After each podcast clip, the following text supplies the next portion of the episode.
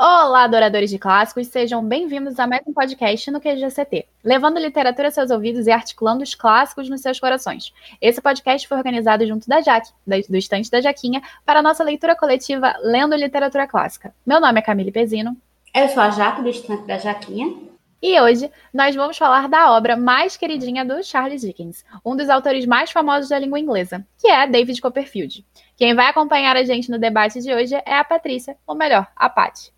Oi meninas, tudo bem? Bem, meu nome é Pati, eu tenho 39 anos, é, eu sou apaixonada por ler e eu decidi entrar para o grupo justamente para abrir mais as portas, porque eu gosto mais de ler policial, romance, suspense, etc. Clássicos para mim é um outro mundo. Então, eu, realmente eu entrei para o grupo justamente por conta disso, né? Para conhecer outros livros, aprender mais. Antes de passar a palavra para Jaque, fazer o resumo engraçado e incrível de sempre que a gente conhece já, vamos falar um pouco do Dickens e também da sua obra que é mais famosa, mais queridinha, acho que de todas. Para quem não sabe, David Copperfield é tanto uma obra autobiográfica quanto faz parte do que chamamos de romance de formação. Ela foi publicada em folhetim entre 1 de maio de 1849 até 1 de novembro de 1850. E na história da literatura é considerado um dos mais representativos romances de formação do século XIX. O nome e a teoria vêm do alemão, que eu não faço ideia de como se pronuncia, mas é mais ou menos um Bildungsroman. Bom, não sei como é que fala isso. Enfim, é um building mais um roman, que, que deu aí o romance de formação. Enfim, em características gerais, o romance de formação é aquela história que conta os percalços de um personagem desde a infância até a fase adulta. No caso do David Copperfield, a gente conhece o David antes do nascimento até. Então é meio que um pouquinho mais do que a gente já estava esperando. E nesse retrospecto da vida do personagem, nós vamos entendendo o próprio personagem e a sua singularidade. Ao mesmo tempo, há diversas críticas sobre a sociedade que era a era vitoriana. O romance de formação, inclusive, como tem teoria que aponta, como a de Lucas, se não me engano, é uma história que trata sobre um personagem diferente do herói épico que a gente conhece desde os tempos homéricos. O herói daqui tem uma singularidade marcada, seus pensamentos, e, bem, parte da cultura e da revolução industrial que está por vir, como no caso do David Copperfield, já temos um pensamento subjetivista marcando o seu espaço. Além disso, também se deve ao fato de que a, Inglaterra viveu um período de pensamento empirista, ou seja, em que a experiência é o que traz o conhecimento. Dessa forma, o herói do romance perpassa muita coisa, não só ele, mas diversos outros personagens que o Dickens cria, e não menos importante, o David Copperfield, personagem e até a própria história, também é um romance autobiográfico, porque muito da vida do Dickens está inserida na história, não só na perspectiva, digamos, do próprio David Copperfield, mas em outros personagens. O Dickens, como David, ele teve muitos problemas na vida. A similaridade inicial foi que o Dickens nasceu em uma família relativamente estável e foi perdendo todos os bens aos pouquinhos. Também, quando criança, ele teve que trabalhar, teve que distribuir panfleto, rotular garrafa e foi até assistente de jurista, que foi, é uma coisa que acontece com o próprio David. E até que virou um jornalista e, é, dentro do seu ofício de jornalista, ele focava muito nas classes menos desenvolvidas. Ele, ele acabou tendo que fazer de tudo, como acontece com o próprio David. E a gente tem vários personagens que aparecem na sua vida, como o Wilkins McColber, que, tal como o pai do David, ou melhor, que tal como o pai do Charles Dickens, toda hora constituía dívidas e acabou até ficando preso por algum tempo. Os dois, Dickens e David, e o Charles Dickens e o David Copperfield, com as siglas trocadas, eles acabaram tendo que visitar, respectivamente, o pai do, do Charles Dickens e o amigo do David Copperfield na cadeia. O fato do David ser muito observador e se atentar às classes mais baixas estava relacionado diretamente à própria percepção do Charles Dickens como jornalista que ficou muito focado nisso enquanto trabalhava nas críticas da era vitoriana. E o Charles Dickens criticava tanto tudo que quando ele acabou, numa curiosidade aqui, acabou indo nos Estados Unidos, ele criticou até a democracia americana. Então, o cara dá um jeito de falar mal de tudo. Bom, eu já falei bastante e basicamente é um pouquinho dessa introdução que eu quero apresentar para vocês aqui para a gente falar um pouco mais de David Copperfield. E agora eu vou passar a palavra para Jaque fazer o resumo maravilhoso de sempre. E aí, galera, tudo bom? Então vamos lá. Como é que começa o livro? A gente já inicia sabendo que o pai do David morreu e a mãe dele, que era novinha e bobinha, ficou sozinha. Ela já estava puxuda quando aconteceu a morte do cara, e aí estamos na iminência do nascimento do David. Nesse momento, chega uma tia do pai dele, que chama tia Betsy, que a gente olha para ele e pensa, nossa, que bruaca. Mas, na verdade, ela é muito gente boa. E aí, o que, que acontece? Quando a gente ainda acha que ela é bruaca, ela olha para a mãe do David e diz, ele, ele vai se chamar Betsy, que é o meu nome, e eu vou ser madrinha dele, quem vai cuidar dele sou eu, vou levar ele comigo. A mãe fica meio, se quer, só que aí nasce um menino.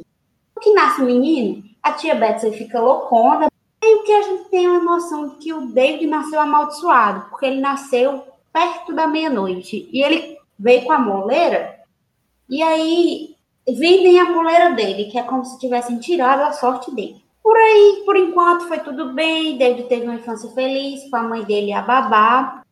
Só que aí a mãe dele conhece um cara muito mala, muito ruim, que é o Murderstone. Esse cara conquista, vai lá, joga um papinho, seu filho de boa, gosto dele, não sei o quê. Aí a mãe do David faz, oh, pai para meu filho. Aí se emprenha pelos ouvidos e manda o David ir passar as férias com a babá na família da babá, que é a Pegote, Pegote. Eu falo Pegote, a família fala Pegote.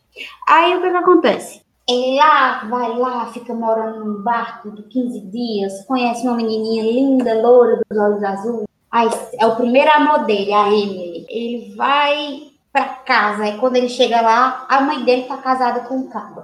Aí ele fica, hum, não gosto desse cabo, esse cabo aí é ruim. A babá dele faz a mesma coisa, também não gosto desse cabo não. Aí começa atrito, aí o cabo que é mala, diz para a mulher, pra mulher, que é a mãe do David, olha, você não sabe cuidar do menino, não. Você é bocó, vou mandar internato. Porque lá ele vai virar homem. Aí manda o David pro internato, aí ele conhece o, Stifford, que na verdade é o Talarico, vocês decorem esse nome, e o Threadless, que no momento é só um figurante. Aí ele vai sair do internato porque a mãe dele morreu. Aí que a mãe dele morreu, o padrastão lá, chefão do mal, chega lá e diz: Olha só, você agora vai trabalhar na fábrica porque eu não vou sustentar vagabundo, não. Detalhe, não tinha 10 anos de idade. Mas aí a gente depois vai discutir um pouco sobre esse trabalho infantil. Mas aí vamos lá no foco. O menino vai para a cidade, começa a trabalhar com engradados e conheceu o senhor Micawber, que na verdade é o maior caloteiro de toda a Inglaterra. Acaba, ele deve a todo mundo e não paga ninguém. Mas ele é tipo assim, deve não é, ele paga quanto puder. O problema é que ele nunca pode. Aí o que que acontece? Ele fica lá, cria vínculos e tal, e depois ele fala, rapaz, tu quer saber de uma coisa? Eu vou fugir, que aqui tá muito ruim. Aí ele vai, foge, pra casa de quem? De quem? Da tia Betsy, que a gente achava que era bruaca, mas que na verdade é o anjo do bem. Foi a melhor pessoa número um do livro. Aí ele chega lá, tia Betsy, você tem que me ajudar, e não sei o quê. A tia Betsy, ó, oh, meu filho, vou lhe ajudar. Aí paga os estudos dele e manda ele para outra cidade. Aí ele foi estudar num colégio lá de um tal doutor e conheceu a melhor pessoa número dois, que é a Agnes. Aí ele é burro, porque o David é burro, você vai perceber isso em todo o livro. Ele faz, ai, Agnes, vamos criar um vínculo de irmãos. Aí a Agnes faz, tá bom, vamos lá. Aí eles ficam lá com amor de irmão. Aí ele se apaixonou por 500 meninas, não pegou ninguém, que tem não pega ninguém. Aí terminou a formação, a tia dele fez, agora você tem que escolher o que você quer fazer da vida. Já pensou você se formar e chegar a sua tia, a sua tia e faz, olha meu filho, é o seguinte, dá uma volta, depois você pensa o que você quer fazer da vida, e nesse passeio sabático você vai escolher uma profissão. Meu sonho. Comigo foi, vai estudar para vestibular não, menina? Meu também. Aí ele vai lá nessa viagem sabática, encontra o Stitchford, que é o talarico. Você decora, aí ele vai, decide ser procurador e faz laços com esse cabo mais forte ainda, e vai morar em Londres e enche a cara com o talarico. A Agnes vê ele de cara cheia, aí fica, mas rapaz, bicho, deu a cara com aquele cabo, aquele cabo não presta não. Não, você tá errada, ele presta, não. Aí vai aquele vai e volta, vai e volta, e a Agnes fala, você sabe, você sabe. Vou brigar com você não, ele não presta não. Aí, o que é que acontece? O talarico vai pra casa da Pegot com ele, né? E aí, o que, é que o talarico faz? O talarico pega a Emilinha, que é a Emily. E a Emily tava noiva do primo.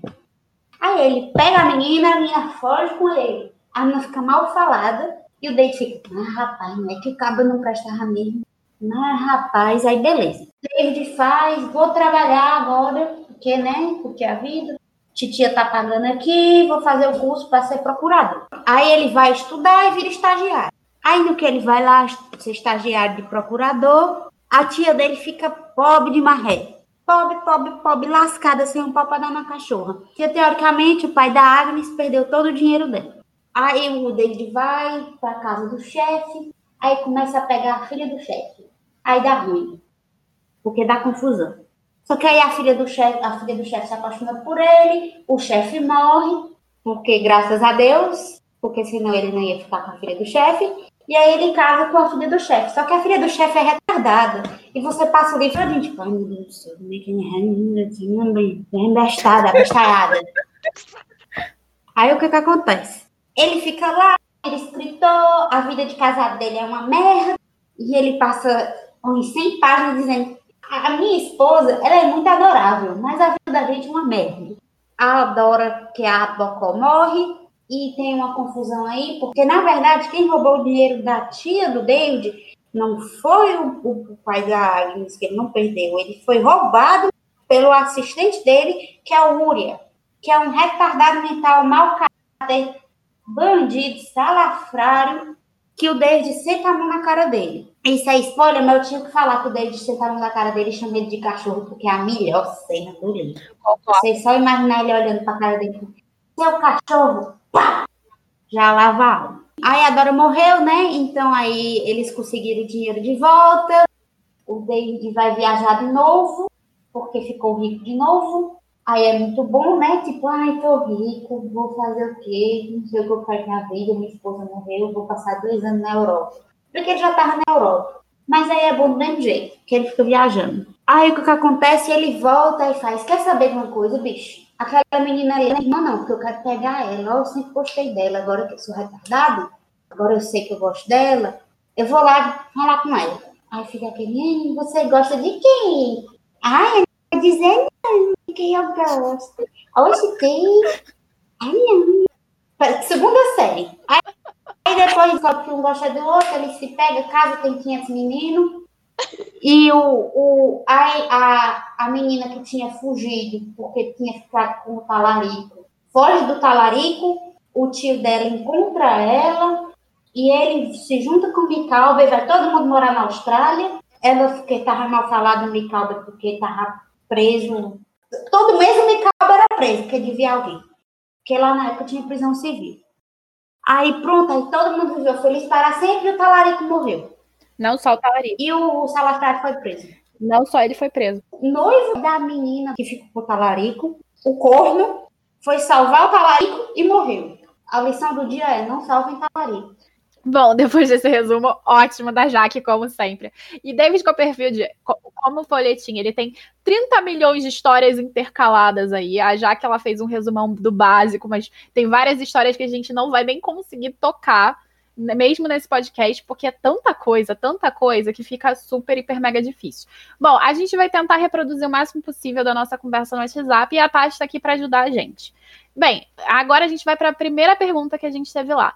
Você gostou da história? Sim ou não? Algo na escrita do Dickens te chamou a atenção? Eu gostei bastante da história dele. Eu, eu gostei da escrita dele, apesar de ser escrito já há alguns anos, né? É uma escrita fluida, então é aquela escrita que te chama a atenção, te prende, quanto mais você quer ler, você você quer continuar, não tem como você parar. E tem alguns pontos que ele deixou bastante detalhes, que aí mais para frente você entende, você começava a entender por que, que ele detalhou tantos pontos assim na escrita. Então, assim, foi a minha primeira impressão que eu tive com ele, né? Nunca tinha lido nada desse, desse escritor. E assim, eu gostei bastante, para falar a verdade, eu gostei bastante, quero ler outros livros dele, porque o modo como ele escreve, como ele detalha é, o ambiente, como ele, como é que eu posso falar, a conversa entre os personagens também, isso acaba chamando a atenção também. Então, esses foram os pontos assim que eu mais gostei. Achei a história muito boa, eu achei a escrita dele bastante fácil de entender. É, é como se você estivesse lendo uma novela mexicana escrita. Na verdade é em inglês. E você se diverte, como eu disse, tem cena que você olha assim e faz, eita, teula, yay! Então você fica bem empolgado, diferente de Ana Karenina, né, é olha. É caramba. você cancelada.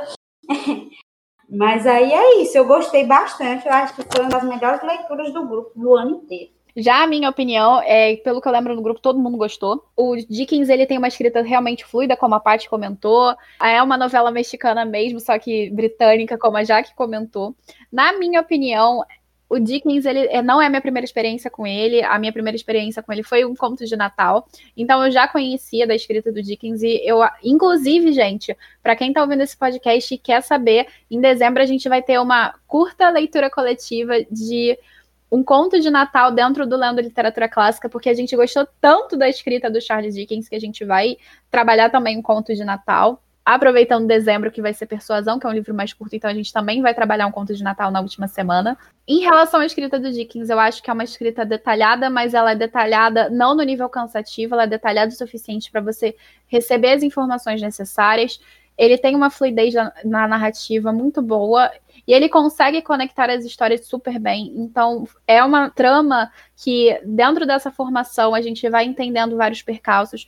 O próprio David, ele é um personagem muito observador, então a gente percebe muito sobre os outros. Claro que tem a perspectiva do personagem, nem tudo dele é exatamente confiável, mas dentro daquela perspectiva, ele tem uma ideia de perspectiva sobre a realidade da era vitoriana, diferente de muitos da sua época, principalmente ele sendo um nobre. Ele consegue enxergar os outros como pessoas, principalmente por causa da influência da Pegot.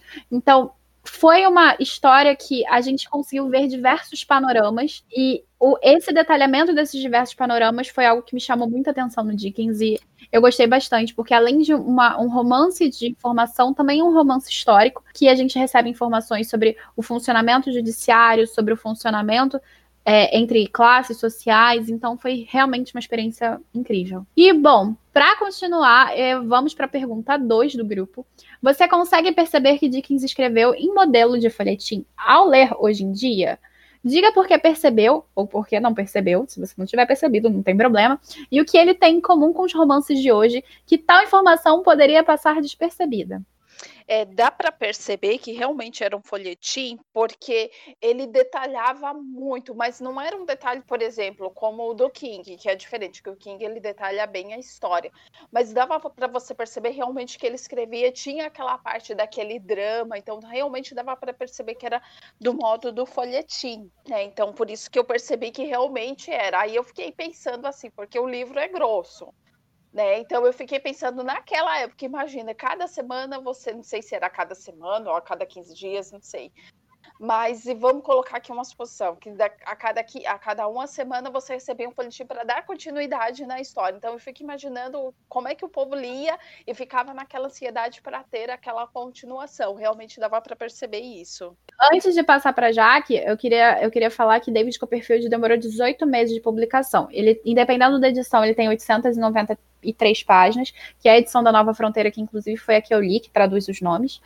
E tem também a, outras que são mil páginas. Então, foi um livro que demorou 18 meses para ser lançado no modelo folhetim. E no mesmo ano que ele foi, foi lançado, o último capítulo, ele já foi lançado como livro. Então, assim, é uma história realmente muito longa e que, né, é difícil pensar quanto uma pessoa deve ter ficado ansiosa para saber se quem morria, quem vivia, etc. Que nada, mulher. Tu viveu isso anos com Naruto. É verdade.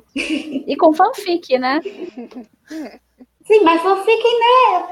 Mas Naruto, que quando morre você fica, eita porra, morreu. Aí você chora. é verdade. É verdade. Então, eu percebi que era folhetim, mas eu acho que percebi que eu já sabia. É tipo, você lê uma coisa sabendo, você já fala, ah, mas você já sabia. Então, meio que você começa a pegar os detalhes, né? Tipo, eu achei que, por ser muito novelesco, ah, e uma coisa acontece, e tem um dramalhão, e acontece outra, cheio de plot twist o livro inteiro. De repente, uma pessoa que você viu na infância do David reaparece e você fica, como assim? Então, eu acho que isso é bem, bem folhetinesco. E também, como a Paty falou, né, teve as descrições que não eram descrições, tipo, como o King faz, tipo, a gotícula de sangue caindo na água parecendo um gelinho. São descrições que são construções de cenários que envolvem os personagens para uma ambientação mais possível. É bem tipo novela mexicana mesmo, velho. Não tem pra onde correr, não. É isso. Muito bom. Eu adorei essa associação com a novela mexicana, porque quando você pensa em novela mexicana, você pensa no modelo de novela. Nessa novela de todo dia, você vai ter um capítulo, etc e tal. E toda vez o capítulo tinha que acabar de um jeito, oh meu Deus, para você querer assistir no dia seguinte. Nem sempre acabava tão bom. Exatamente. Mas é. o folhetim tem essa ideia. Por exemplo, se você está acostumado com obras grandes, Ana Karenina era um folhetim. Você pega Conde de Monte Cristo, era um, folhet... era, um... era um folhetim também. Você tem várias obras. Se Ana Karenina fosse um folhetim, eu tinha largado há muito tempo. então. Vou começar a falar. Tem um problema com a Ana. A gente vai discutir isso ainda hoje, né? Porque temos aí agora um embate de mãe ruim. Pois bem, vamos, vamos ruim não, entre aspas, né? Mas, enfim, vamos pensar nessa pergunta para depois ir para essa. Ruim mesmo, que as duas eram ruins. Então. Agora não é. Então, continuando. Então, David Copperfield, ele tem esse modelo de tem, sempre encerrar os capítulos de uma maneira meio tipo, dan, dan, dan, o que será que acontecerá nos próximos episódios. E a gente tem isso na experiência, por exemplo, com mangás, que tem uma história contínua, mais até do que quadrinhos de HQs de, de da literatura norte-americana. A gente tem isso com mangás, que são histórias longas, tipo One Piece, que nunca mais acabou, mas que você vai acompanhando a cada semana ou a cada mês, dependendo da publicação do mangá, para saber o final. E a experiência é muito similar, mas isso mostra como várias histórias e várias aventuras vão acontecendo.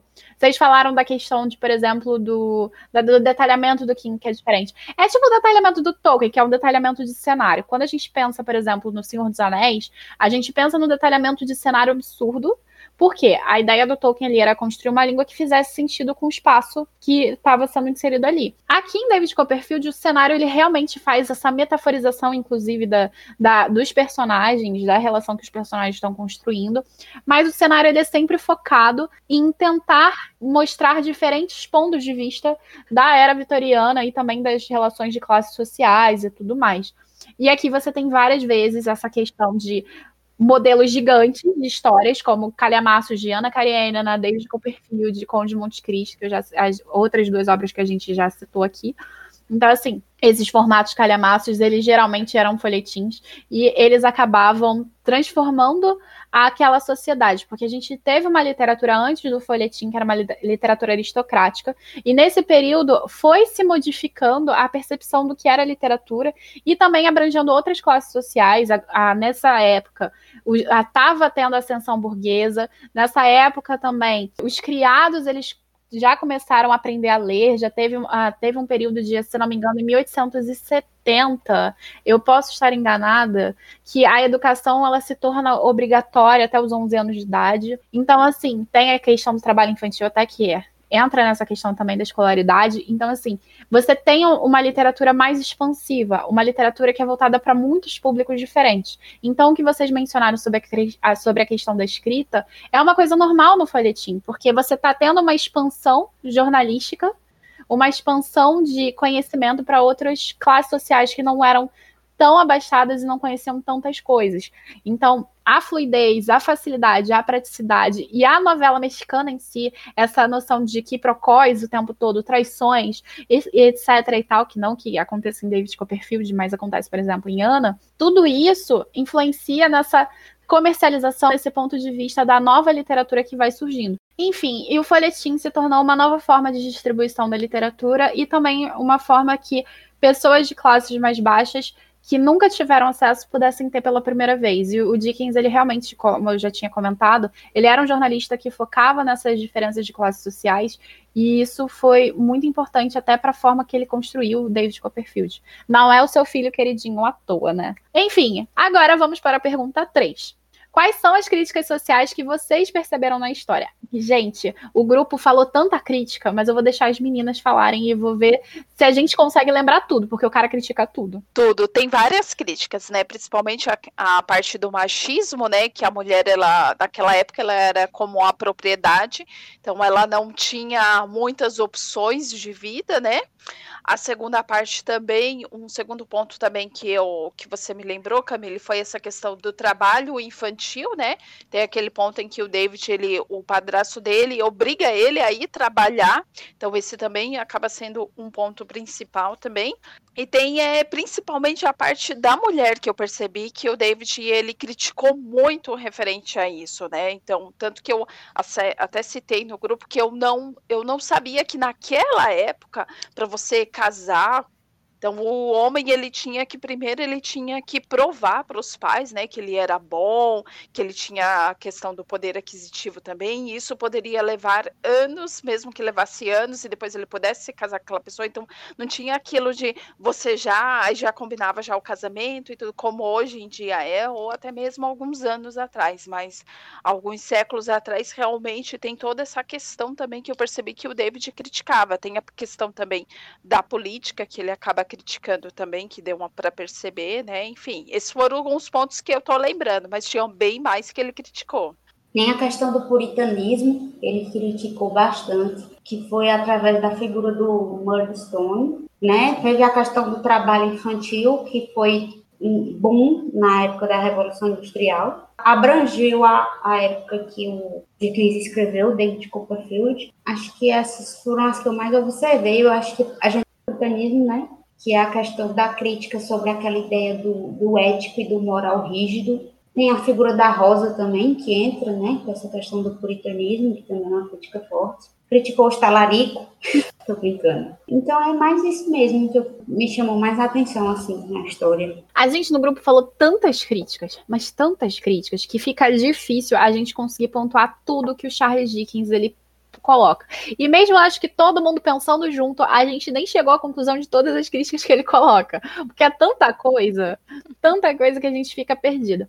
Bom, a questão do puritanismo que a Jack comentou realmente é muito marcada, principalmente pela presença do Murderstone, que é quase um puritano religioso e acaba ele sendo muito hipócrita e odiado pela sociedade que ele vive depois. Sim, tem uma cena que eu achei espetacular, que o uma pessoa, o médico do David, começa a viver na mesma vila que o Murderstones, depois de muito tempo, e ele fala que ele se como se ele se adorasse, ele criasse o próprio ídolo dele. Então a gente vê que o fanatismo religioso leva as pessoas a adorarem a si próprias e as suas condutas como se elas fossem divinas. E isso a gente pode ver, inclusive, aqui no Brasil, no caso da menina de 10 anos que estava grávida, correndo risco de vida, e as pessoas foram xingar ela na porta do hospital, porque elas meio que se intitulam divinas, os ideais delas são divinos, e elas acham que elas são perfeitas, que a menina de 10 anos era uma assassina. Então eu achei, eu fiz esse paralelo depois e eu achei que valia a pena ser falado. Vale muito a pena. Até porque você também está falando de uma criança. O quanto o peso de uma o peso das decisões de uma criança também elas são válidas, sabe? O David Copperfield, como a Paty falou, é uma história que fala muito sobre a questão da infância, porque a infância do próprio Charles Dickens foi bem triste, foi bem complicada. A mãe dele colocava ele para trabalhar. E talvez seja daí que vem a fraqueza, inclusive da própria mãe do personagem. Mas é, é interessante perceber que a crítica, existe uma crítica muito forte a essa questão da infância e de como se lidar com uma criança é uma coisa muito complicada, porque, por exemplo, em 1833, por, causa, por conta da Revolução Industrial, naquele período, o abuso de crianças pobres estava tão forte em relação ao trabalho infantil que começaram a criar legislações para impedir uma quantidade de horas, acho que se tornou 48 horas. Só podia trabalhar 48 horas semanais, porque senão eles estavam abusando, porque as crianças eram pobres e tal. E você vê muito essa questão da infância, de como a infância, que era tão cara no início para o David, ela vai se tornando tão terrível por causa da presença do Murderstone. E você faz realmente esse traço desse paralelo de abuso infantil, trabalho infantil, entre outras coisas que eu acho que dentro dessa constituição da psique do, do da era vitoriana, estava sendo criada a perspectiva da infância, da importância da infância para a formação em si. E aí você também tem uma crítica à própria questão da escolaridade. Você tem o internato versus a casa a, versus a, os estudos do doutor, onde a escola do doutor.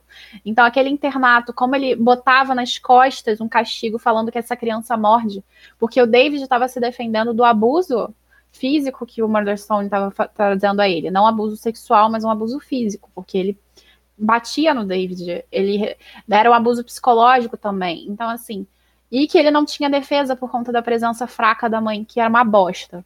A pior personagem do livro junto com a Dora. Eu pegava as duas e tacava na enfim, continuando, para não falar palavrões, porque o podcast é permitido para menores de 18 anos.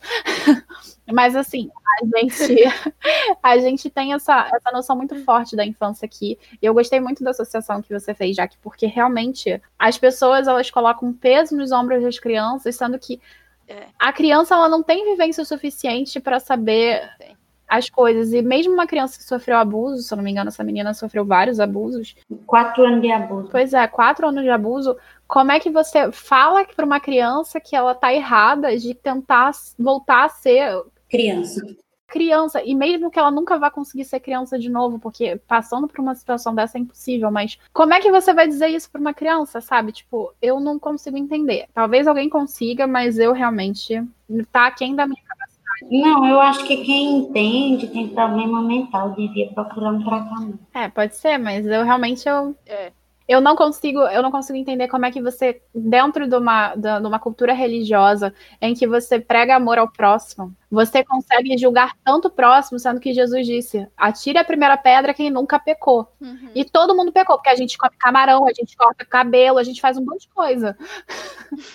A criança não pecou, caramba. A criança é criança. É isso que o povo entende. Meu Deus do céu, tem que pegar um machado, abrir a cabeça com violência para ver se entende. Enfiar dentro da cabeça. Com o diálogo escrito no, num taco, né? É, exatamente. Ah, eu, eu penso é. diferente, mas eu entendo a sua revolta.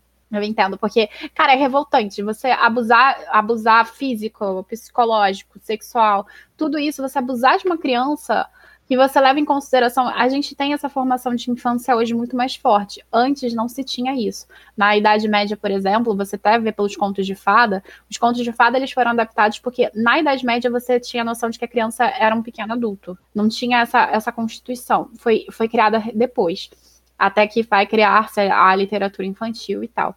Assim, hoje, numa percepção que você entende a criança, todo, toda a questão da, do, do psicológico, do, da psique infantil, você ter essa perspectiva ainda, eu realmente eu não consigo entender. De fato, é uma coisa que me falta talvez experiência de entender o ponto de vista do outro lado, mas mesmo assim eu acho não, que eu não, não, não, não, Entendeu? Não é falta de experiência, não, é, é, é um, empatia. Pois é. Que aí que você tem. É diferente, não lhe falta nada. Ai, que linda! Então. É claro, é. Vamos continuar, senão a gente vai ficar falando só sobre a questão infantil, porque é uma coisa muito marcada e muito forte no David Copperfield. O puritanismo é, é muito marcado. Mas o que vocês não comentaram, eu acho, eu não lembro se a gente chegou a comentar no grupo, é a questão da educação. A educação, você tem dois pontos de vista de educação. A educação do doutor, que é uma educação voltada para o aprendizado em si, a força do aprendizado e a educação do instituto, que depois, inclusive, vira uma educação prisional, que é a educação coercitiva, que você tá ali não para fazer a criança aprender necessariamente, mas tá ali para punir a criança para que ela aprenda. Ela aprenda não através de estímulos positivos, mas estímulos negativos. Tanto é que o próprio diretor do colégio ele se torna diretor de um presídio. Então, assim, e você tem personagens. E ele é mais humano com os presidiários do que com as crianças. Pois é, e isso não faz sentido nenhum, mas é, é uma crítica que eu acho que o próprio Charles Dickens coloca ali. Outra coisa que ele faz crítica, e fazendo associação agora ao sistema prisional, é o sistema prisional colocado no final pelo diretor e o sistema prisional que prende pessoas como Micawber Wilkins. Porque, cara, ele é um personagem, ele é caloteiro, é, mas ele não é caloteiro de propósito, ele não teve oportunidades. E você vai ter uma crítica à questão da oportunidade dentro dessa era uhum. vitoriana, quando ele vai para a Austrália, que ele cresce, ele ascende, ele vira um cara incrível. Exato. Enquanto no, na Inglaterra, por causa do sistema, ele que ir para um lugar novo para começar. Então é outra crítica que o Dickens coloca maravilhosamente bem. Outra crítica que ele coloca é a questão da inocência exagerada que a gente tem na presença da idiota da Dora. Desculpa, não dá para falar de outro jeito. Da Dora, porque, cara, a Dora, inclusive, ela coloca que ela nem é mulher, ela é criança mulher. É. De tanto que ela foi criada num mundo de bibelô que ela não, não quer sair, né? Ela nem que ela não consiga. Ela simplesmente não quer sair daquele mundo de bibelô confortável que ela tinha. E ela morreu vivendo esse bibelô e sendo enganada o tempo todo pelos empregados, e, enquanto o David estava, meu Deus, Dora, vamos tentar mudar. E ela entrava em umas crises existenciais muito loucas. E ainda falava, menino mal. Pois é, eu acho que o Dickens ele consegue trabalhar muito bem a questão psicológica dos personagens, a construção de como a construção psicológica deles faz sentido dentro dos contextos sociais e do, das realidades dos personagens. O David ele é inocente, mas ele também tem, às vezes, certo que de malícia. Você tem a Anan, que é uma personagem incrível. Você tem a própria Emily, que é a Emilinha na tradução da Nova Fronteira ela é uma personagem que ela entendia de onde ela, que onde ela tinha nascido, mas ela não aceitava onde ela tinha nascido. E, ao mesmo tempo que você tem personagens muito fracas, como a mãe do David e a Dora, você tem personagens extremamente fortes na presença da Agnes e da própria Emily e da própria tia Betsy. Então, assim, você tem esse contraste de personagens femininas. E as próprias que são mais fracas, a Dora, você tem a crítica essa, esse mimar demais a mãe dele, você tem essa crítica à questão da autoestima, que é exageradamente baixa, ao ponto de você aceitar relações abusivas. Então, você tem um trato de relação abusiva, mesmo que antes, na época, isso não fosse discutido. David Copperfield tem tanta coisa, gente, que a gente vai ficar aqui três anos falando, a gente não vai terminar. É verdade. Eu acho que tem que ter assim, um, é, tem que ter um curso para falar de David Copperfield, porque senão não dá. Então talvez a gente dê um curso para falar de é. David Copperfield, quem sabe?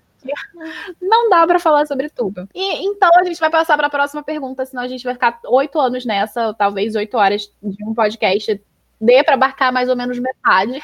É. Enfim, vamos para a quarta pergunta. Dentre os muitos personagens presentes na história, qual foi o que você mais gostou e qual menos gostou? E explique o motivo. Paty, eu vou deixar com você, porque a minha lista é enorme. Bem. Não, tem que ser um só. Não vale roubar. Ih! Ah, no grupo roubou aqui Mas a gente... Poxa.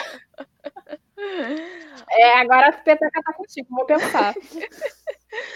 Um personagem que eu mais gostei foi a tia do David. No começo ela foi muito engraçada. Eu ri daquela cena quando ela viu que o David não era uma menina, que ela esperava uma menina e no final era um menino. E aí ela saiu, só que ela acolheu o David, né? Então, assim, ela deu a educação pro David e tudo. E claro, o que eu, me, o que eu mais detestei foi o padrasto dele, porque o padrasto dele batia nele. Foi o padrasto dele que levou ele para aquele trabalho foi para o colégio interno. Então, assim, eu, o que mais, o que eu, o que eu mais detestei foi o padrasto. O padrasto, se eu pudesse, eu, nossa, não vou falar palavrão, mas enfim. É, mas o que eu mais gostei realmente foi a tia dele. A tia dele realmente, depois ela, a gente foi percebendo, né, conforme foi avançando a leitura, que ela realmente ela era uma fofa, ela apoiava o David em todas as decisões. Quando ele mais precisou, era ela que estava ali. E se não fosse a tia dele, sinceramente, eu não sei o que, que ia ser do coitado, tadinho. Porque ele já estava com fome,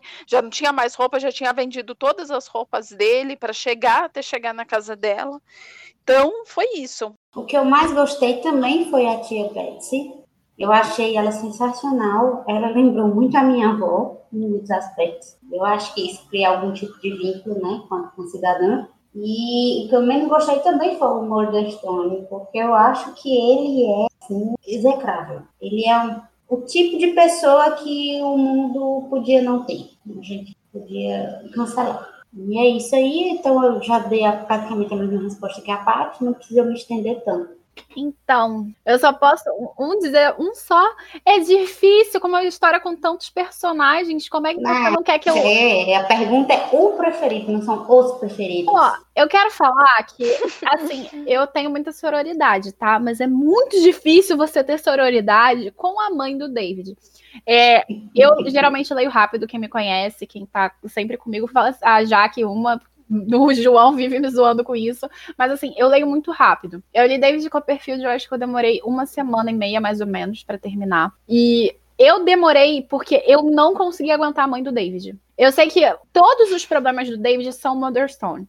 Só que se a mãe não tivesse sido tão frouxa, se a mãe não tivesse sido tão incapaz, Ah, é verdade. ele nunca ia passar por isso. Se a mãe dele fosse a Pegot, tinha pegado o Motherstone Hum. e mandado pra casa do A própria Betsy. Mas- pois é, então a própria Betsy também faria isso. Então, assim, eu acho que o pior pra mim, eu sei que ela passou por abuso psicológico, eu sei que ela estava instável, eu sei que ela era completamente insegura, eu sei tudo isso. Mas eu acho que ela tinha que priorizar o David. Era o filho dela e ela via a, a, a, a irmã do marido e o marido simplesmente açoitarem o garoto chorava, se sentia mal, tipo, foi se desgastando. E, tipo, você se desgastar por si mesma, ok. Agora, tu deixar alguém bater no teu filho, dizer que teu filho é mal criado, e, e ainda culpar seu filho por se defender, porque ela fala que ele é um mau menino porque ele se defendeu mordendo o padrasto quando o padrasto estava tentando espancar ele. Pelo amor de Deus, gente, desculpa. Aí a gente vai entrar em Ana Karenina aqui, porque a, a Jaque fala que a Ana Karenina é uma péssima mãe, mas a Ana Karenina ela sai e abandona o filho porque ela, ela sabe que com o Alexandrovitch o filho vai viver uma vida melhor do que ela como adúltera. Aqui não. Aqui a mãe deixa o padrasto fazer o que quisesse com a criança. Então, assim, Ana, pra mim, a Ana Karenina foi uma mãe muito melhor do que qualquer possibilidade da mãe do David, entendeu? Então, assim, foi muito difícil pra mim ler o início de David Copperfield. Eu realmente, eu, eu começava a ler, eu lia cinco páginas, parava. Eu quase taquei o livro na parede, gente. Porque assim, meu Deus, não aguento essa mulher. Então, assim, Murderstone é um cara que eu também não gosto. Tem vários outros personagens que eu não gosto, mas eu não posso falar. Mas eu acho que o pior pra mim foi ela. Em contrapartida, diferente, eu acho que de vocês, não é não tão diferente assim, porque a Betsy também é uma das minhas personagens favoritas, mas eu não posso falar os quatro personagens favoritos que eu tenho, porque eu só posso falar um. Não posso falar que é a Agnes, não posso falar que é, que é a tia Betsy, não posso falar da Pegot, não posso falar do Dick e do Trades. Então, Você vai cortar tudo isso porque você tá roubando? não, não vou contar, não. Então, entre Vai. eles, eu vou escolher. Entre Você eles. vai cortar tudo isso porque você tá roubando do seu lado. Magra safada. Entre eles, eu vou escolher a Pegot, porque eu acho que foi a Pegot que desde o início estava lá. Não é que eu não, eu não prefira os outros, eu acho que Uhum. todos eles, pra mim, eles estão equi- equi- é, equivalentes, mas a Pegot estava lá desde o início. Foi a Pegot que tentou o máximo possível proteger o David do padrasto e da irmã do padrasto, mas também da própria mãe. Então, assim, eu acho que a Pegot é a- o próprio Charles Dickens considera Agnes como a heroína da história, mas eu acho que é a Pegot, porque sem ela, o David não tinha nem conseguido sobreviver no início da infância. Então, assim, eu vou escolher ela, mas com dor no coração, porque tem vários personagens incríveis que poderiam ser escolhidos, como a Agnes. Parei. Parei, pra não roubar mais. E eu não vou cortar, tá? Enfim. Vamos pra pergunta 5 antes que eu roube.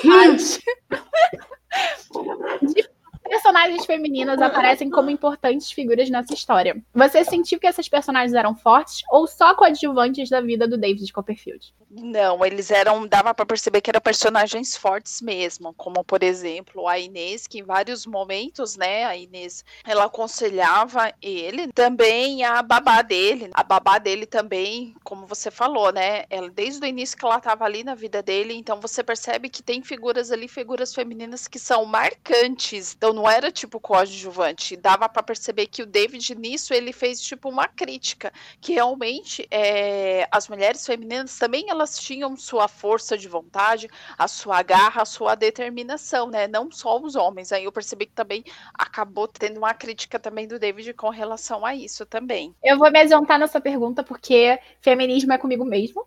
E o próprio Charles Dickens, eu sou muito leitora de Pincola, Simone de Beauvoir, enfim. Mas enfim, não gosto da Simone. Pra ser, pra ser bem honesto, eu não gosto da Simone. Eu prefiro outras autoras feministas, mas enfim. Isso aí é para outro dia, outra, outra, outra hora. Falar de personagens femininas é uma das coisas que eu mais gosto de fazer. E o próprio Charles Dickens admite o seguinte: a heroína da história é a Agnes. Então, quem sou eu para duvidar dele? Por mais que o David seja o protagonista e ele seja o, o herói que está ali fazendo a formação da narrativa, e seja ele o próprio narrador, que é o narrador personagem de primeira pessoa, a heroína de fato da história é a Agnes, porque é ela que vai guiando o David Copperfield depois que eles se conhecem. Só que aquilo, não é só a Agnes, que é essa é. personagem incrível, maravilhosa, fantástica, que é uma das minhas favoritas, e eu estou roubando aqui de novo, porque só podia uma. Mas a própria Tia Betsy é uma personagem também muito incrível. Ela tem um, um passado muito turbulento pela questão do casamento, do matrimônio, que foi muito problemático para ela. O marido foi um babaca escroto horrível, mas mesmo assim ela confiou nele um período da vida, então isso foi muito marcante para ela, inclusive nas páginas finais. E ela é uma personagem extremamente forte, extremamente capaz, junto com a Pegot. E elas duas, a Pegot, principalmente na infância, e a Tia Betsy na fase da adolescência, são pilares centrais para o David. E a formação do David só é como é por conta dessas três personagens femininas, principalmente. Então, eu acho que elas não são coadjuvantes na história da vida do David. Elas são os pilares da vida dele. E, só, e, é a história delas que ele acaba contando. E mesmo a Emily, que é a Emilinha, que eu vou continuar chamando de Emilinha por conta da tradução, gente, perdão. Mas assim, e mesmo a Emily, ela acaba sendo uma personagem muito forte que tecnicamente não tem nada a ver com a vida do David. Eles se conheceram na infância, foi a primeira apaixonite dele muito antes de conhecer a Agnes. E eu adora também. E ali ela se mostrou afeiçoada a ele, mas depois se desvinculou completamente. E a história dela é muito importante na narrativa. E é, de, certa forma, tem relação, mas é desvinculada mesmo assim. É a história que ela vira e mostra para toda a sociedade que uma mulher ela tem direito de escolha. Ela foi, eu acho muito complicado relações de casamento de pessoas com idades muito diferentes. Eu particularmente acho muito complicado. É. Porque você tem maturidades diferentes. Eu, eu sentia que era uma obrigação dela casar com o primo, não o amor. Porque o primo era apaixonado por ela, então ela ia casar com o primo porque ele era apaixonado por ela. E quando o Stafford aparece, é é, não é só porque ele muda a perspectiva dela da vida, mas é porque ele pode dar vida de senhora que ela sempre quis ter aristocrática. Ela desde o início falava isso, que ela queria ascender na vida, etc e tal, para dar tudo que ela podia pro tio que acolheu ela no momento mais terrível. E é o amor mais verdadeiro da Emily e da Emilinha é esse amor pelo tio. Então, assim, ela é uma personagem super forte e mostra como as relações de classes sociais eram muito complicadas. As personagens femininas que eu gosto e que eu acho que foram importantes para a vida do David e que, muito pelo contrário, elas não são simples coadjuvantes, elas são personagens que marcaram a história dele. Logicamente, a gente tem uma visão preponderante do, do David livro, porque a gente está lendo a história do David. Mas são mulheres que tiveram suas próprias histórias. A Betty, ela foi uma mulher forte, porque ela, ela se separou em uma época que não era bem visto, e ela criou o David. Então, ela é uma mulher rica, independente. Ela tirou uma pessoa que ela acreditava ser boa de um manicômio, porque ela era só empreendida. Ela era uma mulher de muita opinião e muito forte, e eu acho que ela teve a própria história dela. A Agnes é uma personagem que, que a Agnes é a Inês, né, em algumas traduções. Isso. Ela cuidou do pai dela alcoólatra a vida inteira. Não é fácil. É uma mulher extremamente forte, ela aconselhava o David, ela era uma menina centrada. A própria Emily, que é a Emilinha, ela fugiu de um casamento que ela não queria. Casar com um primo, ela se colocou numa situação difícil e mesmo na situação difícil que ela se colocou, ela fugiu novamente. Então ela não é porque ela foge dos problemas, é porque ela tinha força para sair de uma situação que a incomodava, coisa que muitas mulheres da época não faziam. Então, caramba, velho, que mulher aguenta um marido que vive sendo preso e que vai atrás dele está sempre com ele? Também é uma mulher forte. Porque não foi um casamento fácil, né? Não é fácil você viver na Pindaíba. Então, eu acho que todas as mulheres do livro, com exceção da mãe do David e da Dora, tiveram sua importância, sim. Eu acho que elas são personagens fortes, eu acho que elas são mulheres donas de suas próprias histórias. E eu acho isso admirável na escrita do Charles.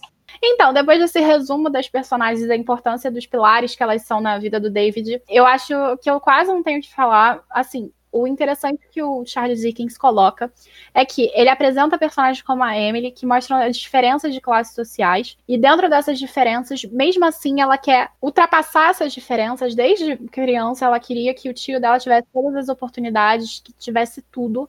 E isso é muito legal porque o tio se dedicou bastante a ela e era também a amava da mesma maneira. E ela quer crescer, ela quer ascender. E dentro dos parâmetros sociais, ela era basicamente obrigada a casar com o primo, porque o primo a amava e isso para a sociedade era o suficiente, porque o que importava eram os sentimentos masculinos.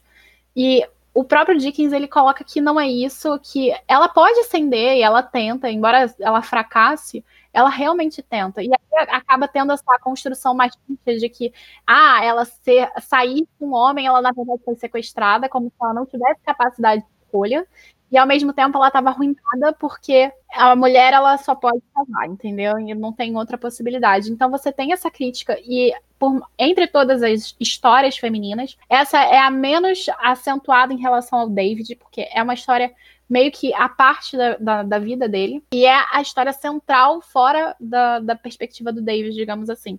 Então é muito legal. Ele se envolveu só pelo fato de ter apresentado ela ao Stanford, mas assim, tirando isso, a gente continua seguindo a história pela perspectiva do David, mas dos outros personagens em relação a Emily. E ela é uma personagem extremamente forte, que tem a sua narrativa.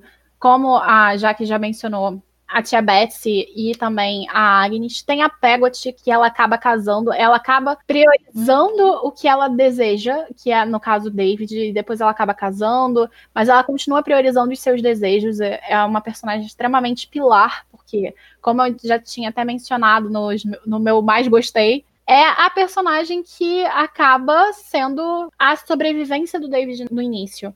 Eu acho que é. Ela é a, mais a mãe dele do que a própria mãe do David. Então, assim, são personagens centrais. A questão do alcoolismo do pai da Agnes também é uma coisa muito forte. A Beth, com a questão do casamento, também é uma questão muito forte. Ela é muito independente.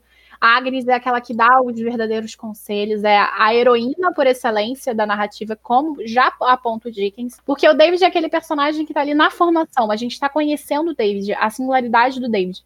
Mas o David só é o David por causa dessas personagens, que é a Agnes, a Pegot e a Betsy. Então, assim, sem elas, é, a gente não teria metade do David que a gente conhece, que é um personagem super carismático, que fica nessa autocompaixão o tempo inteiro. Então, assim, tirando esse fato, o David é um excelente personagem por conta dessas incríveis mulheres que estavam por trás dele. Tem aquela ideia de que ah, um homem é, para um homem ser grande tem que ter uma mulher por trás e na verdade ele teve três mulheres incríveis e ele só se tornou quem se tornou por causa delas. Enfim, mas vamos para a próxima pergunta, que é: a tia Betsy preferia que David tivesse nascido menina. Você se perguntou o motivo disso ou agora o que você pensa em relação a isto? Quando nasceu até foi engraçado a cena, né? Porque aí ela dá uma ela ela olha, vê que é menina e depois sai correndo. Mas eu acho que ela queria que fosse uma menina porque ela percebeu que como ele já não tinha pai e tudo, então eu acho que ela queria a menina para ela, como se fosse para uma companhia para ela, pelo menos eu entendi mais ou menos isso. Aí, como ela viu que era menino e não podia acompanhar ela, fazer companhia, até porque ela se separou e tudo, aí por isso que ela foi e largou. Mas no final o destino acabou encontrando os dois, né? Que o David foi atrás dela mais para frente e tal.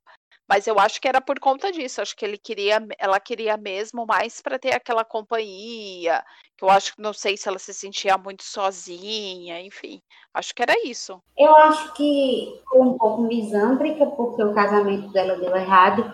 E aí ela queria ter uma nova oportunidade, uma nova chance. Por isso que ela queria que a menina se chamasse Betsy e ela queria cuidar para que a menina não fizesse os mesmos erros que ela. Só que aí deu errado, porque não veio uma menina. e ela ficou com esse profissionismo até com as, com as moças que trabalhavam para ela, né? Sim, eu concordo completamente com a Jaque, porque o David Copperfield é o nome do pai do David. Então é como se fosse o momento em que é. o pai do David morreu, David Copperfield é a linhagem, é a continuação daquela vida que se foi. Então, quando ela quer a Betsy, é o David não é a Betsy, mas é o David às vezes o David era melhor do que a Betsy, mas eu acho que tem essa noção de que quando a gente tem um filho, a gente projeta coisas no filho. Eu não tenho filha, mas a gente, a gente sabe que é, existe muita projeção dos pais em relação aos filhos que eles têm. Que é aquilo que os sonhos que eu queria ter tido e conseguido são sonhos que você pode ter e você pode conseguir agora, porque eu tô tentando te dar oportunidade. Meu pai mesmo queria que eu fosse veterinária, porque ele sempre quis ser veterinário. E ele falou, e ele sempre tentou me convencer muito, mas aí eu vi um gato sem olho, eu desisti. Falei assim, com seis anos, eu falei, não, não dá não, dá não. Hoje em dia eu acho que eu teria estômago, mas antes eu não achava que tinha e eu desisti. Mas o. O que, que acontece? Existe uma projeção paterna, materna, em relação aos filhos. Então, eu acho que ela fez essa projeção, aproveitou disso, aproveitou dessa criança que estava nascendo com uma mãe instável, porque a gente sabe que ela própria já achava a mãe do David instável, e com toda razão. Personagem sensatíssima. Mas, assim? Ah, Pois é, mas assim, a Lia, como ela não tinha a oportunidade de ter filhos, porque ela teve aquele rompimento do matrimônio, se tornou independente e preferiu ser livre, a única chance que ela tinha era adotando uma criança. E era a Betsy, que na verdade era David, e no final ela adotou, mas não foi exatamente o que ela esperava. E eu gosto disso, porque talvez seja até uma, próxima, uma própria crítica do, do Dickens, uma crítica real do Dickens, que é aquilo que a gente tem filhos, mas esses filhos não são exatamente o que a gente quer que eles sejam, nem são as nossas projeções, mas são pessoas singulares e que vão ser diferentes do que a gente propõe. Talvez seja uma crítica realmente do autor, porque ele passou muito problema familiar com os pais, principalmente com a mãe. Então talvez seja isso também. Então, assim, eu concordo mais com a Jaque, Paty. Mas no grupo muita gente concordou com você que eu lembro. Entendeu? Existem essas duas uhum. possibilidades. É, porque, na verdade, se você for realmente pensar pelo lado que a Jaque falou, realmente é isso mesmo, que ela meio que projetou, né? Uhum, exatamente. Mas no grupo o pessoal falou mais sobre essa questão de adoção que você tinha comentado. Bom, vamos para a sétima pergunta. Dickens diz que Agnes, ou Inês na tradução da Nova Fronteira, que é uma tradução que traduz os nomes, é a heroína da narrativa. Por que você acha que ele pensa assim? Então, ela acaba sendo a heroína porque ela tem toda aquela questão dela cuidar do pai, se dedicar ao pai, né? A gente sabe muito bem que nem todo filho é assim. Então, tem filho que larga, prefere colocar o pai ou a mãe no asilo e ela, no entanto, ela não. Tanto que você vê que a, a tia do David, ela também tem uma, um certo questionamento que ela fica pensando, nossa, mas ela nunca casa, não quer casar, não quer isso, porque a, a, a impressão que passa é que realmente ela quer se dedicar ao pai, com relação a todos aqueles problemas de saúde que ele tem. Então, eu acho que é por isso que ela acaba se tornando essa personagem, né? Eu acho que ela é uma heroína, pelo que a Paty falou, mas é na questão da resiliência. Como a Agnes passou por coisas pesadas, ela perdeu a mãe, ela teve o pai alcoólatra, hum. ela teve um, um lixo cercando ela durante muitos anos, que era o Uria, o Uriá, não sei. Então, eu acho que ela também esteve por trás do David, ela sempre aconselhava o David, ela esteve à espera do David, então eu acho que ela é heroína no sentido de ser resiliente e, e esperar para que as coisas dessem certo, e no final elas deram. Só que eu não teria essa paciência, não. Para mim, a heroína é a Betsy. A Betsy é fantástica. Para mim, então, para mim, todas elas são heroínas de certa maneira, justamente porque elas foram pilares na formação. Levando em consideração que é um romance de formação, eu acho que o Dickens ele pontua a Agnes como a heroína da narrativa por excelência, porque é ela quem dá os conselhos mais importantes dentro do texto. Por exemplo, em relação ao Stanford, é ela que fala com relação à questão de profissão, é ela que fala quando ele tá em um momento mal, por causa da perda da Dora. É ela que está ali. Então eu acho que é muito sobre a questão da formação do próprio David Copperfield como pessoa.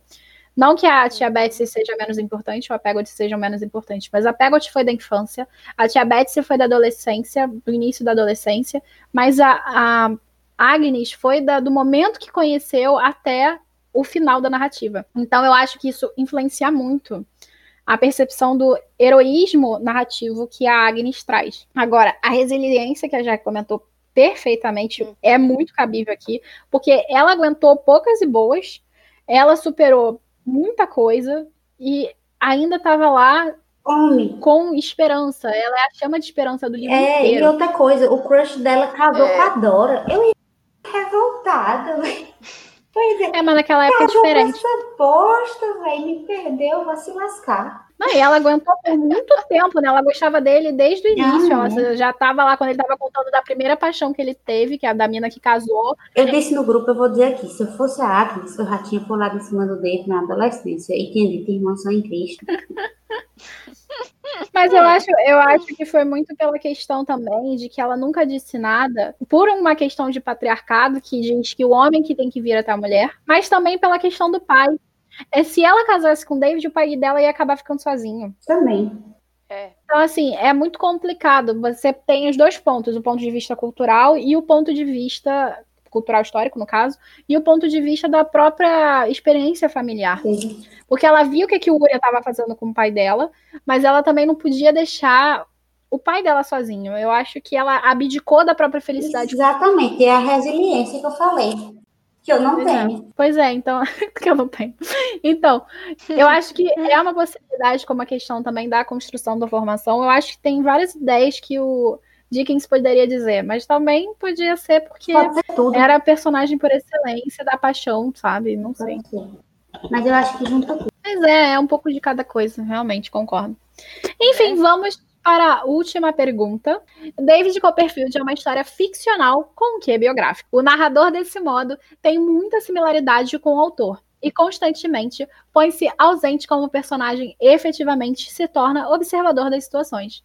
De que modo o leitor contemporâneo pode se aproveitar disso? Então, aí com relação a essa questão, vou deixar mais vocês comentar sobre isso, porque assim, esse foi o meu primeiro contato que eu tive com ele. No dia do debate eu até comentei que eu já tinha ouvido falar que realmente Charles Dickens ele meio que se espelhou quando ele escreveu esse livro. Já tinha comentado, já tinha visto em algum local alguma coisa referente a isso, né?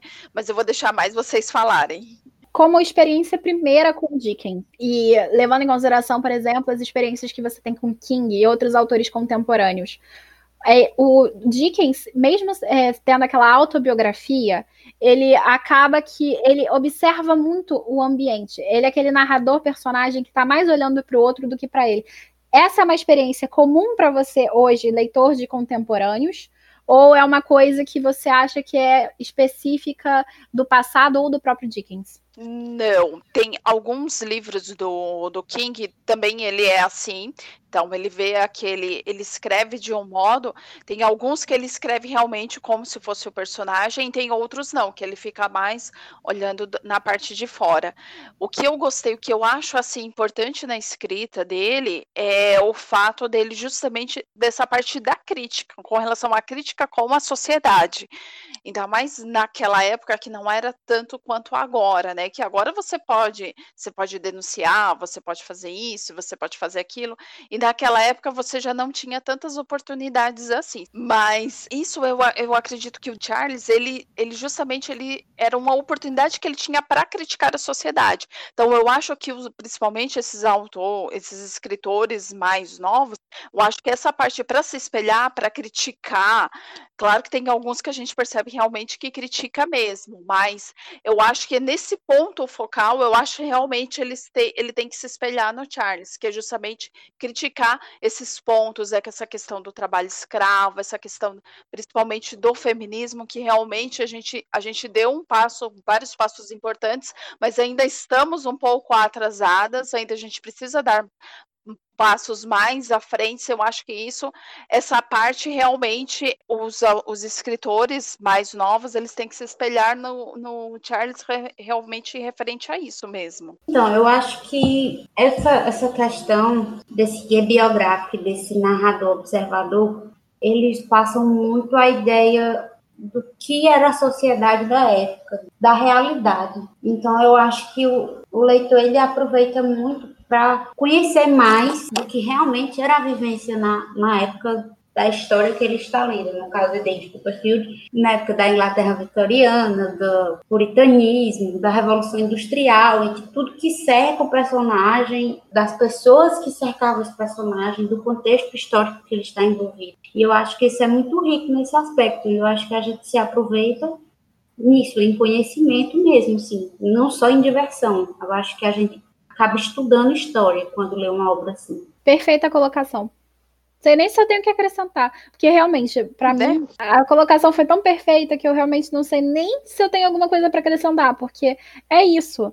Eu acho que o que mais o leitor contemporâneo pode pegar do Charles Dickens é a questão socioeconômica e cultural do período da era vitoriana que o Dickens coloca. Porque, assim, a gente tem histórias e histórias que vêm um ponto de vista aristocrático, geralmente. E o Dickens não, ele sendo um narrador observador e sendo autobiográfico, ou seja, utilizando coisas do que ele conviveu e viveu, dentro daquele empirismo que eu já tinha mencionado lá no início, no início porque o que acontece? O empirismo é aquilo, é viver a experiência prática para você ter o conhecimento sobre aquilo. E aqui a gente tem o Dickens colocando as experiências dele no, no livro, sabe? Eu não duvido que existia realmente uma Emily, uma menina que largou tudo para uhum. ir com o cara e que acabou se dando mal. Eu não duvido que tem uma menina que tenha um pai que foi alcoólatra e que teve que viver com aquele peso ao invés de ficar com o homem que amava. Eu acho que tudo isso é muito plausível e são coisas dentro da era vitoriana que aconteciam, sabe? A gente tem um pouco disso em Ana também. Pois é. Os folhetins, eles eram obras que se espalhavam pela população e que faziam sentido para a população geral, não só para uma aristocracia, como acontece com Ana Karenina, com a Conde David Copperfield, etc., que são os três que a gente está citando desde lá do início, mas eles faziam sentido para a população porque era a história da, do povo que estava vivendo ali, do povo da era vitoriana, da, da Bretanha, que tinha a possibilidade de ir para a Austrália, sabe? A David Copperfield é uma história muito plausível porque ela é muito real. E ela parece muito autobiográfica realmente em certos momentos e, e biográfica em relação ao contexto social, sabe?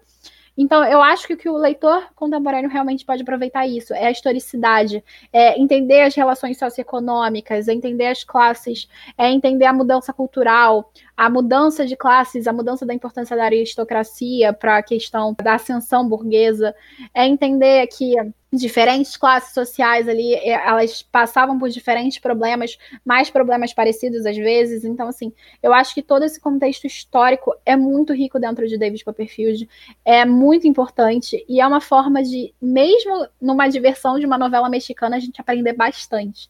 Eu aprendi muita coisa sobre as questões puritanas, sobre as questões eh, sociais, sobre as questões de educação, sobre as questões prisionais, sobre as questões jurídicas. Charles Dickens ele acaba trabalhando tudo ao mesmo tempo, porque também é um livro gigante, né? Mas assim, ele acaba trabalhando tudo ao mesmo tempo e não de, de forma rasa.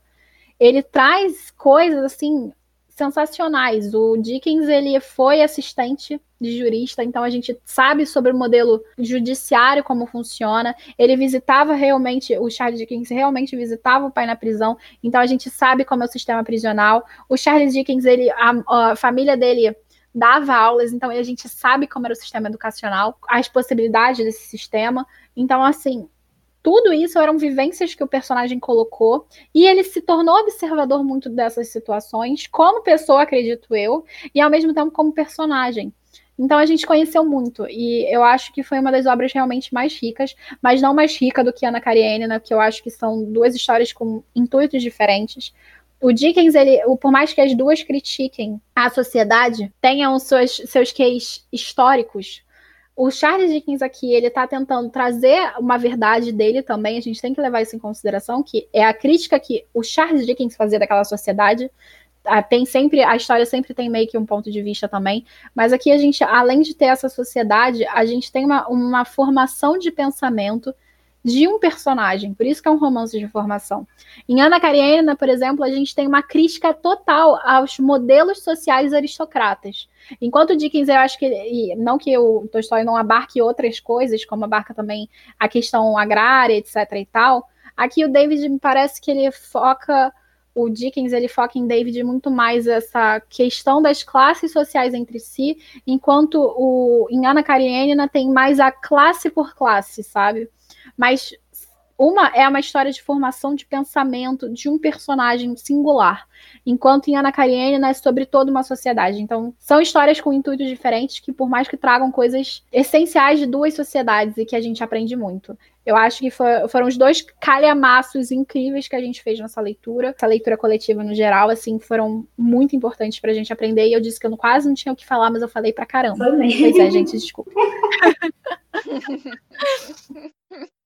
Enfim, gente, esse foi o nosso debate no WhatsApp se vocês quiserem participar da nossa leitura coletiva, ela está aberta esse ano e ano que vem. A gente já abriu os formulários. Se alguém quiser ler alguma coisa que e está interessado em participar do grupo, preenche o formulário e entra no grupo também. É mais, nada mais do que justo. E é isso. A gente vai se despedindo por aqui. Paty, foi muito bom ter você com a gente. Adorei as suas impressões. Foi super divertido. E a gente teve alguns problemas para gravar esse podcast, mas deu tudo certo no final.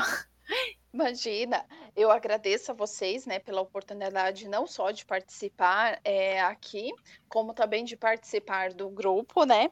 Eu, eu tinha iniciado já o David em um outro grupo, mas aí, como eu perdi o meu pai recentemente, aí isso acabou prejudicando também a leitura no outro grupo. O outro grupo foi completamente diferente, porque ninguém gostou do livro, e era, eu era a assim? única que tinha. Pois é, ninguém gostou do livro.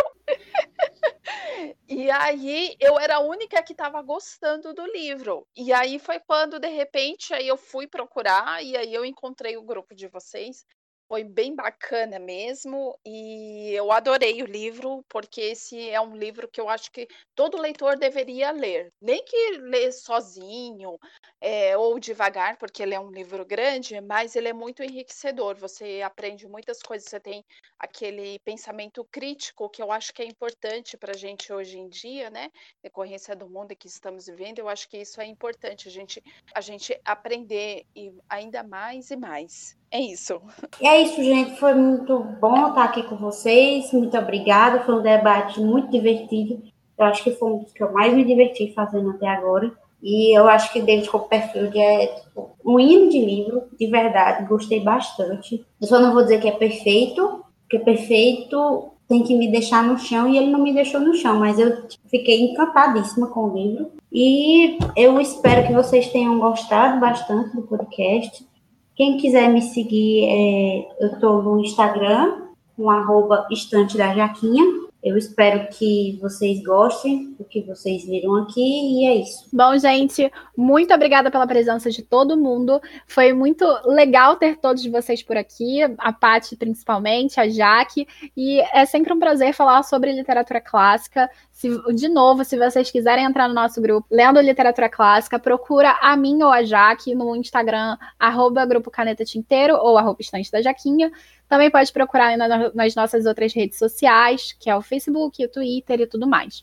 Bom, foi de novo um prazer enorme. Vocês podem seguir a gente, Grupo Caneta Tinteiro, no Instagram, no Facebook. Temos também Twitter e o canal e o site, que é gctinteiro.com.br ou o canal Caneta Tinteiro. Então é isso, gente. Foi um prazer. Um beijo para vocês.